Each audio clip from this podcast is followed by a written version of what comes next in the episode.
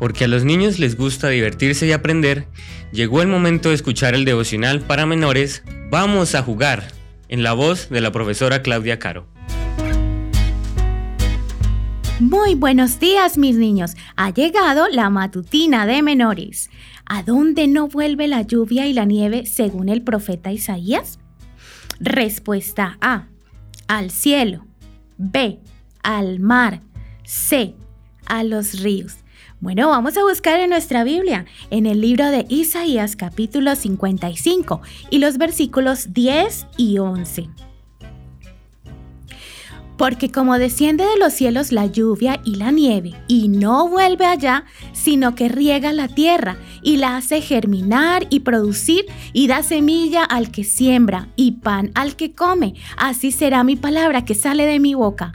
No volverá a mí vacía, sino que hará lo que yo quiero, y será prosperada en aquello para que la envíe. ¿Te has preguntado alguna vez de dónde provienen la lluvia y la nieve? Si te gustan las ciencias naturales, seguramente conocerás lo que es el ciclo del agua.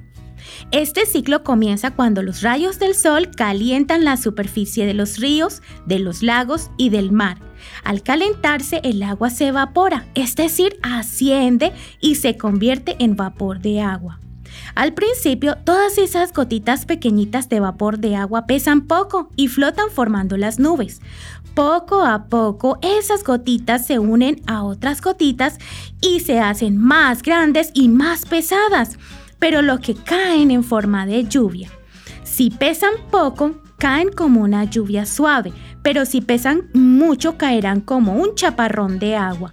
La nieve, al igual que la lluvia, proviene del vapor de agua que forman las nubes. Sin embargo, la nieve se produce cuando en la atmósfera la temperatura es muy baja y hay suficiente humedad. Entonces las gotitas del vapor de agua se congelan y se convierten en cristales de hielo pequeñitos que chocan unos con otros y forman los copos de nieve. Cuanto más pesen esos copos de nieve, más fuertemente caerán a la tierra. ¿Te imaginas que no lloviera nunca? Todo estaría seco y los seres vivos no podríamos vivir. ¿A quién crees que se le habrá ocurrido ese maravilloso ciclo del agua? ¿Para qué?